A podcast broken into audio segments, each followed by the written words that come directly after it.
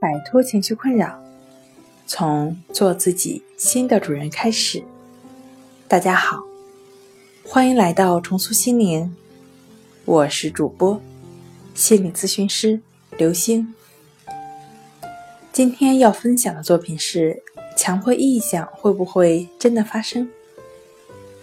想要了解我们更多、更丰富的作品。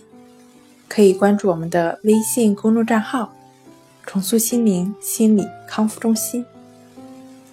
很多病友都会说：“我有很多强迫意向，比如害怕自己会推别人下楼梯，害怕自己开车撞向别人，这些都不会发生吗？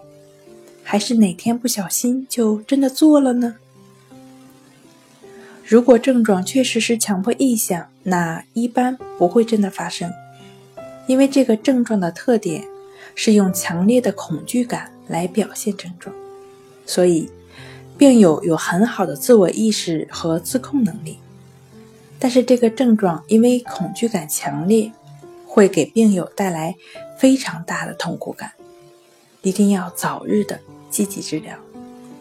尤其当症状合并有抑郁症状的时候，就要更早日的治疗和干预。好了，今天就跟大家分享到这儿。这里是我们的重塑心灵。如果你有什么情绪方面的困扰，都可以在微信平台添加幺三六九三零幺七七五零幺三六九三零幺七七五零，即可与专业的咨询师对话。你的情绪，我来解决。那我们下期节目再见。